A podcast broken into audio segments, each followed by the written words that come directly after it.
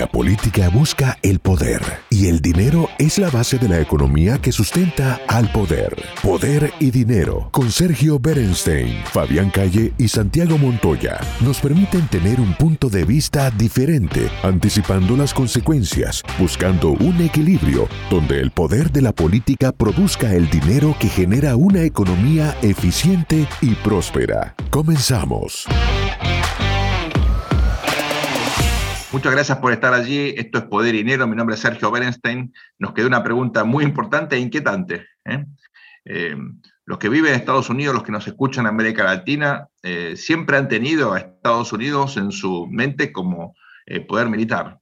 Y nadie dudó nunca de la capacidad militar, la capacidad estratégica, de inteligencia de los Estados Unidos. Uno lee los datos y efectivamente sigue siendo el país que más gasta ¿eh? en presupuesto militar. Sin embargo, uno ha visto eh, últimamente, Fabián, situaciones un poco, eh, bueno, intrigantes y a veces embarazosas, ¿no? Por ejemplo, lo que pasó en Siria en el año 2014, donde parecía que Estados Unidos ponía un límite y finalmente eso quedó de alguna manera cuestionado por una actitud del por entonces presidente Obama, que para muchos fue un punto de inflexión en la credibilidad de los Estados Unidos como potencia militar. Eh, otros creen que el apoyo a Ucrania no es suficiente que el compromiso de los Estados Unidos es en términos narrativos importante, pero que todavía eh, esto no se tradujo en un apoyo militar contundente. De otro modo, Ucrania debería haber sido capaz de eh, resistir mejor. Los propios ucranianos se quejan de que no llega toda la ayuda, ¿verdad? ¿Cuál es tu visión al respecto? ¿Sigue siendo Estados Unidos un poder militar con características hegemónicas. Su poder ha sido cuestionado o está siendo cuestionado por Rusia, en parte eh, por China. En su momento las amenazas de otras potencias menores, eh, Corea del Norte, Pakistán, para muchos también han dañado eh, la credibilidad de los Estados Unidos. ¿Esto es así o es una exageración muchas veces generada por intereses o visiones ideológicas? Vamos a los números crudos y después a un análisis menos material. Al día de hoy, de cada 10 dólares que se gastan en defensa en el mundo, 4 lo gasta Estados Unidos. O sea, tenemos un país que concentra el 40% del gasto militar del mundo.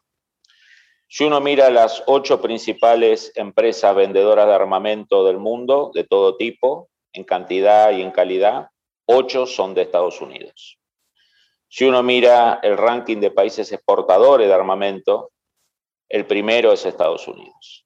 Entonces, eh, si uno mira eh, las capacidades globales de despliegue, hay un solo país que tiene 12 portaaviones nucleares, o sea, 12 portaaviones o grupo de batalla para desplegarse en todos los mares, que es Estados Unidos.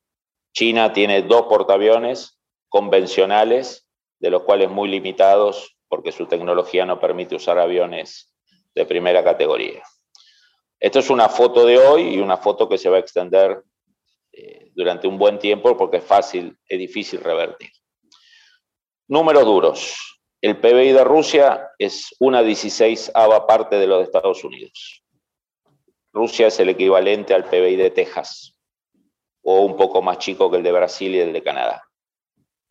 Entonces, eh, hay que tener cuidado, obviamente los números duros no dicen todo, pero son un indicador. Famoso tema de Putin de sumar aliados, ¿no? los BRICS, Brasil, China, India, eh, Sudáfrica, los talibanes. Bueno, los BRICS es una linda categoría política diplomática, pero hay que acordarse que India y China son enemigos mortales. Así es. Sus armas nucleares se apuntan mutuamente. Jamás China e India van a empujar para el mismo lado. Se habla mucho de la relación eh, carnal y casi amorosa entre Moscú y Beijing. En el, año 2020-2021, cuando hubo tensiones entre India y China, el país que aceleró la entrega de armamentos a India para una eventual guerra con, con China fue Rusia. Rusia abrió sus arsenales para mandarle de urgencia armamento a la India en el caso de un conflicto con China. Si uno mira el despliegue de armamento nuclear táctico, o sea, lo que se usan en combates cercanos, Rusia ha modernizado sus fuerzas nucleares que dan hacia la OTAN, pero también modernizó sus fuerzas nucleares que dan hacia China. ¿No? Entonces, hay que tener cuidado con, digamos, esta idea de Putin de yo sumo aliados, todo el mundo conmigo contra Estados Unidos. India cada vez está más cerca de Estados Unidos porque, ¿por qué? Porque los dos tienen como rivales a China. India cada vez interactúa más con Australia, con Japón. Vietnam cada vez hace más ejercicios militares y cooperación militar con los Estados Unidos. ¿Por qué? Por China. ¿no? Entonces, hay que tener, hay que matizar esta idea de que Estados Unidos está solo en el mundo. Estados Unidos tiene un peso decisivo en Europa, es una potencia asiática. Estados Unidos tiene un peso decisivo en, en Europa, la OTAN. Estados Unidos tiene un peso decisivo en el Medio Oriente, tiene óptimos vínculos con Arabia Saudita, militares, tiene óptimos vínculos con Israel, militares, tiene óptimos vínculos con Egipto, militares. Entonces, hay, eh, hay que ser eh, escéptico de las visiones blanco-negro. ¿Que están emergiendo otros actores que desafían a Estados Unidos? Claro que sí, es China. El gran, el gran disputa hegemónica que, viene es China, que se va a desarrollar en Asia, pero también en América Latina, en Europa, en Medio Oriente. Es un juego geopolítico que va a abarcar todo. ¿Y cuál es el gran problema que tiene Rusia, Sergio? ¿Cuál era el negocio de Rusia y de Putin? Como economía chica, con demografía estancada y productor de commodities, con 5.000 cabezas nucleares, su gran activo de chantaje, era pivotear con los tres grandes polos capitalistas del mundo.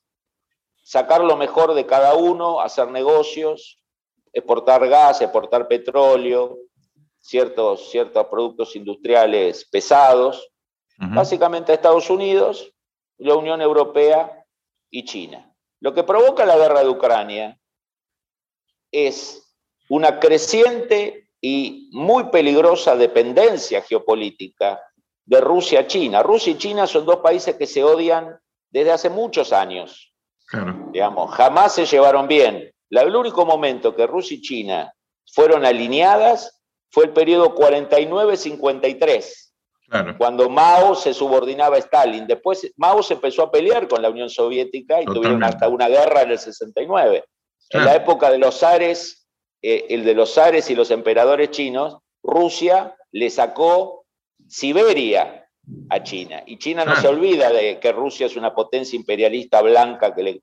Digo, acá hay una cuestión muy, muy eh, seria a seguir, que es este, paradójicamente, este gran proyecto nacionalista de Putin termina reduciendo los márgenes de, soberanía rusos.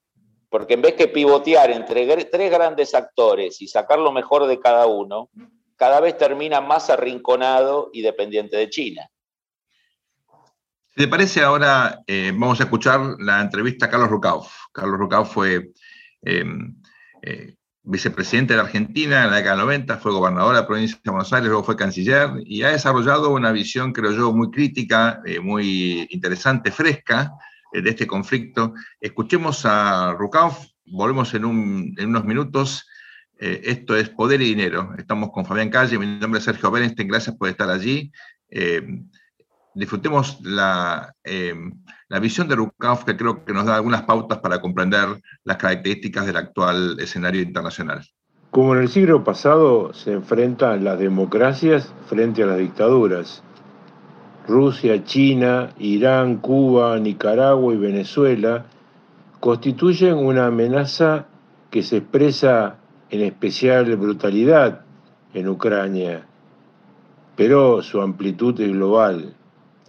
Luego de la debilidad demostrada por Occidente en 2014, cuando Putin invadió la zona de Sebastopol, eh, todo aquello que él creía que podía reclamar como propio originariamente, el Kremlin analizó que podía intentar ahora una nueva aventura militar.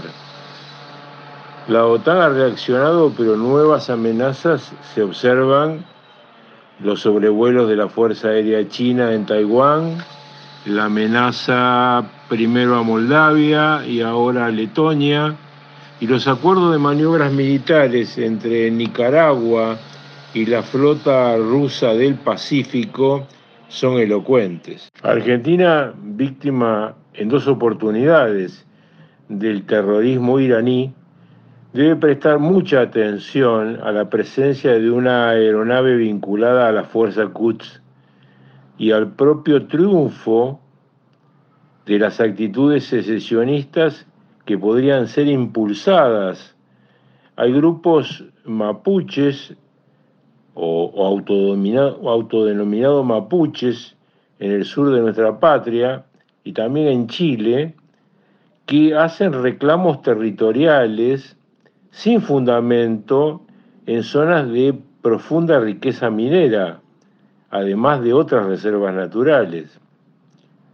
¿Cuántos viajes hubo de aviones de carga de esa procedencia iraní-venezolana? ¿Quiénes viajaron? ¿Y qué mercaderías se transportaron?